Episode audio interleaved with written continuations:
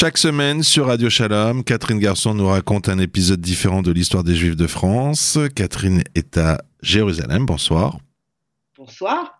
On va parler aujourd'hui des engagés volontaires juifs de la Première Guerre mondiale. Alors, quand commence la Première Guerre mondiale, les Juifs français en âge de combattre rejoignent, c'est normal, leur régiment, comme tout le monde, comme tous leurs compatriotes. Mais qu'en est-il des Juifs étrangers qui vivent sur le sol français? Alors, quand la guerre éclate, environ 30 000 juifs étrangers vivent en France. La plupart d'entre eux viennent de l'Empire russe. Alors l'Empire russe à l'époque, il faut comprendre que c'est aussi la Pologne, les pays baltes, c'est pas que la Russie telle qu'on la connaît aujourd'hui. Et de la Roumanie qu'ils ont fui pour échapper, alors pour le cas de la Russie au pogrom et pour le cas de la Roumanie et de la Russie aux mesures discriminatoires. Et il y a aussi une présence importante, plus faible mais importante, de juifs natifs de l'Empire ottoman. Alors, ces derniers, ceux de l'Empire ottoman, qui sont souvent éduqués dans des, écoles de l'Alliance euh, dans leur pays d'origine, ont pour la plupart intégré les valeurs républicaines et en plus ils ont une autre motivation pour éventuellement se joindre à l'armée française, c'est que comme ils sont ressortissants d'un pays ennemi, puisque l'Empire ottoman euh, fait la guerre aux côtés de l'Allemagne, ils peuvent éviter des tracasseries policières en s'engageant. Quant aux autres, c'est-à-dire en, gros les Russes, les Roumains, qui sont souvent plus politisés, ils aiment l'idéal égalitaire de la République, qui est tout à fait opposé à ce qu'ils ont vécu avant d'immigrer. Ceci explique pourquoi ils se mobilisent en masse pour un pays, une nation qui, comme le dit l'un d'entre eux, qui s'appelle Ekhriel Kogan, les a traités, je cite, comme ses propres fils. Comment ça se, comment ça se traduit sur le terrain?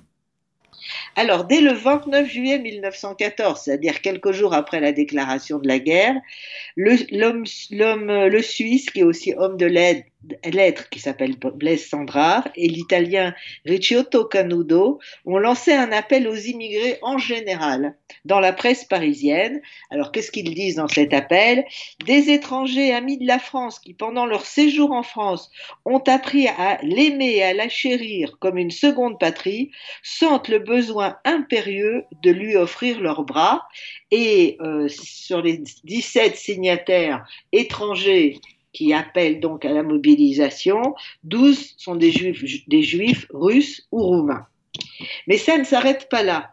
Les commerçants dans les quartiers à forte densité juive, euh, immigrés, placardent leur devanture avec une, une affichette qui est rédigée en français et en yiddish et qui résume bien l'état d'esprit. La France, pays de la liberté, de l'égalité et de la fraternité, la France qui a libéré l'humanité, la France qui, la première de toutes les nations, nous a reconnu à nous juifs le droit d'homme et de citoyen, la France est en danger. Allons-nous, pendant que le peuple français se lève comme un seul homme pour défendre la patrie, nous croiser les bras? Non, car si nous ne sommes pas encore français de droit, nous le sommes de cœur et d'âme. Certains vont même plus hein loin. Hein Toujours été très hein. patriote. Certains vont même plus loin dans, parmi ces juifs et vont défiler sur les grands boulevards derrière une banderole qui est là encore rédigée en français et en yiddish et qui invite à aller défendre la France. Alors les Parisiens qui sont là et qui sont touchés par ce patriotisme leur crient sur leur passage Vive les Russes, vive les Juifs. Ah ouais. Vive les Juifs, c'est rare ça. Et combien ça fait d'à peu près de Juifs étrangers qui vont s'engager? Je crois qu'il y a mon grand-père d'ailleurs parmi eux.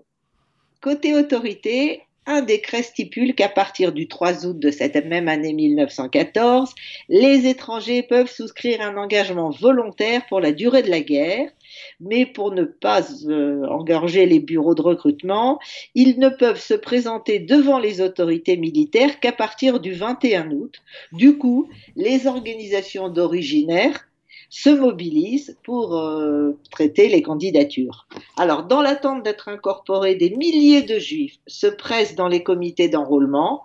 À Paris, cinq permanences sont créées par les immigrés juifs, dont l'une est destinée aux juifs de l'Empire ottoman. En l'espace de trois semaines, plus de 6 000 juifs, on n'oublie pas qu'ils étaient 30 000, hein, ils sont 30 000 en tout, se sont inscrits sur les listes dans la capitale En tout, pour les années 1914-1915, 8500 juifs vont s'engager à titre d'étrangers, soit un quart de tous les engagés volontaires. Donc c'est une proportion énorme. Seulement voilà, bon ça c'est un peu le lot de l'histoire juive que vous nous racontez chaque semaine. Hein. C'est que par exemple, donc concrètement euh, sur euh, euh, l'épisode d'aujourd'hui, malgré leur enthousiasme, les juifs quand ils arrivent dans l'armée, bah, ils sont pas forcément très bien reçus. Alors on va laisser la parole à l'historien Philippe Ephraim Landau. Les, incorporations ont lieu en fin, fin août et au cours de septembre, parfois dans des conditions difficiles. L'armée française n'a pas prévu un tel afflux. Le gouvernement, de plus, se méfie de ses volontaires, originaires pour certains de pays neutres ou ennemis. Dans la cour des Invalides à Paris, les sous-officiers chargés du recrutement ne cachent pas leurs préjugés antisémites et xénophobes. Lors de la brève visite médicale, ils accusent souvent ces recrues, en particulier les Juifs d'Europe centrale et les Italiens, de vouloir s'engager pour obtenir soit la nationalité française, soit pour avoir droit à la gamelle, c'est d'être nourris. Après une préparation militaire d'un mois, les engagés volontaires sont versés dans les rangs de la Légion étrangère. La plupart sont très déçus par cette affectation parce qu'eux, ils pensaient qu'ils allaient euh, aller dans les unités régulières de l'armée, comme le sont les, juifs français de souche, si j'ose dire.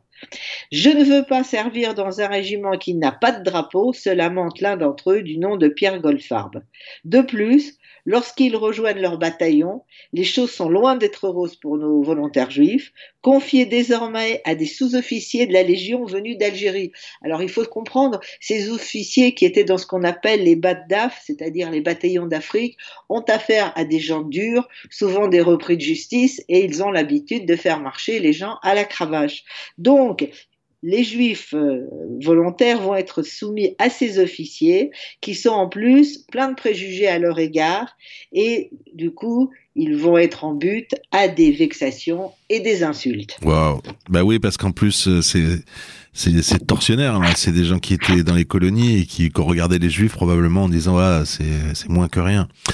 Alors, est-ce que ça va avoir une influence sur leur capacité au combat?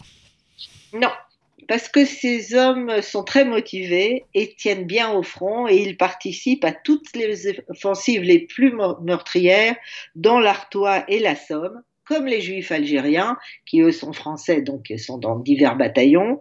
Euh, ils combattent dans des corps d'élite placés en première ligne où les pertes sont les plus fortes. Alors on va citer un exemple lors de la bataille près d'un village qui s'appelle Carancy, qui se déroule du 9 au 12 mai de 1915. Selon certaines sources, près de 900 juifs vont être tués.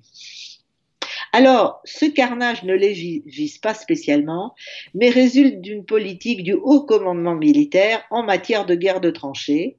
Alors, parmi ces engagés volontaires, il y en a un qui s'appelle Shalom Schwarzbard, et c'est celui-là même qui assassinera en 1926, soit dix ans plus tard, le responsable des pogroms monstrueux qui se sont déroulés en Ukraine pendant euh, à peu près à la même époque. Le, bourreau de des Juifs ukrainiens s'appelle Simon Petliura. Alors, ce Shalom Schwarzbard va parler de l'inhumanité de la discipline militaire et il va évoquer un colonel qui lui avait dit Légionnaire, vous êtes soldat pour mourir, je vous envoie là où on meurt.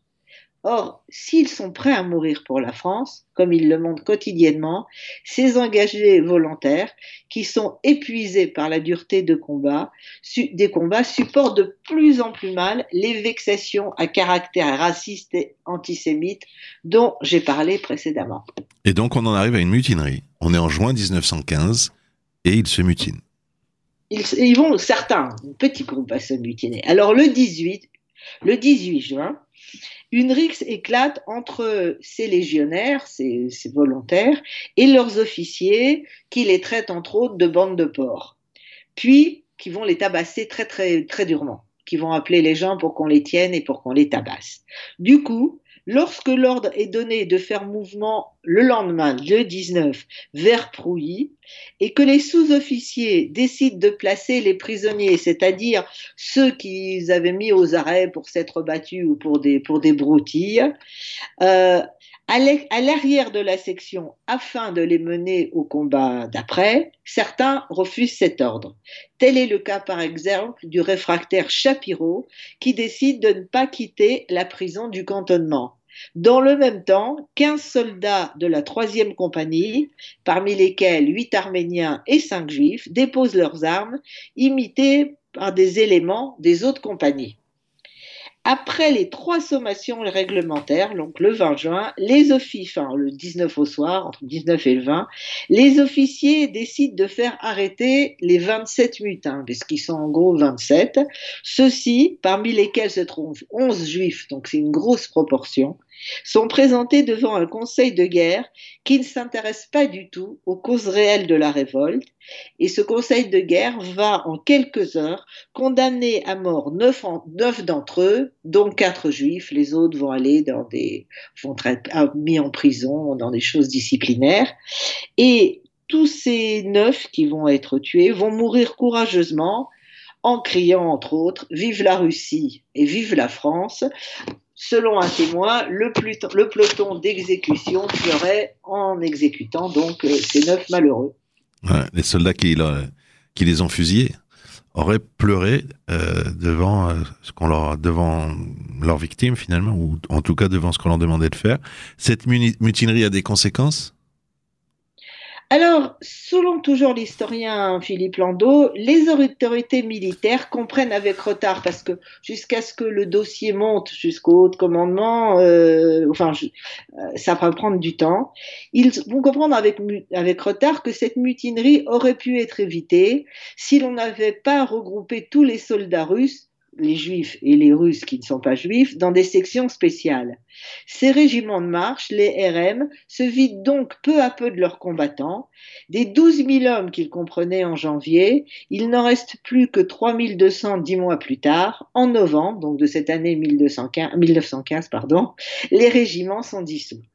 Cette tragédie a aussi des conséquences politiques, car elle gêne le gouvernement français. Celui-ci est d'ailleurs, est en fait en pleine négociation avec les États-Unis pour essayer de convaincre les Américains de se ranger à ses côtés. Or, tant dans la presse progressiste française que dans les milieux juifs américains, l'exécution des légionnaires juifs est ressentie comme un acte antisémite qui n'est pas bon pour l'image nationale de la patrie des droits de l'homme. Alors, pour éviter le discrédit devant l'opinion internationale, je cite encore Philippe Landau, la République autorise les Juifs russes à servir dans les régiments réguliers à la mi-septembre 1915. Plus de 600 d'entre eux sont alors versés dans les différents corps d'armée. Et il n'y aura plus vraiment d'incidents, ils vont continuer à se battre courageusement. À la fin de la guerre, au moment de compter les pertes, il apparaîtra que 1600 engagés volontaires juifs sont tombés pour la France, ce qui est une moyenne bien supérieure à la moyenne nationale. Catherine, vous qui me racontez des histoires tellement belles chaque semaine, est-ce que vous voulez que cette fois-ci je vous en raconte une? Avec plaisir. Ah, vous faites confiance, c'est gentil. moi, ça n'aura pas l'érudition qui est la vôtre, et ce sera surtout beaucoup plus rapide. Euh, des soldats sont allés voir le Chefetz Chaim. Le Chefetz Chaim, c'était le grand de sa génération. C'est le plus érudit. Bon, inutile de le présenter pour ceux qui sont les plus pratiquants. C'est vraiment, c'est un personnage, pour le coup, historique juif. C'est un très, très grand personnage. Et ils lui ont dit la chose suivante. C'est exactement ce que vous racontez. C'est pour ça que j'y pense. pour ça que je me permets même d'ajouter un petit mot derrière vous. Et ils lui disent, voilà, si on fait pas l'armée, c'est bien simple, on est fusillé. Mais on a des trucs, euh, par exemple, euh, comment on va faire On peut pas manger cachère. Alors, quelle est la réponse du Chefetz Chaim sur une question pareille? Le Chefetz Chaim leur a dit, vous y allez et vous ne mangez pas cachère. Vous mangez pas cachère. Mais je vais vous demander quelque chose.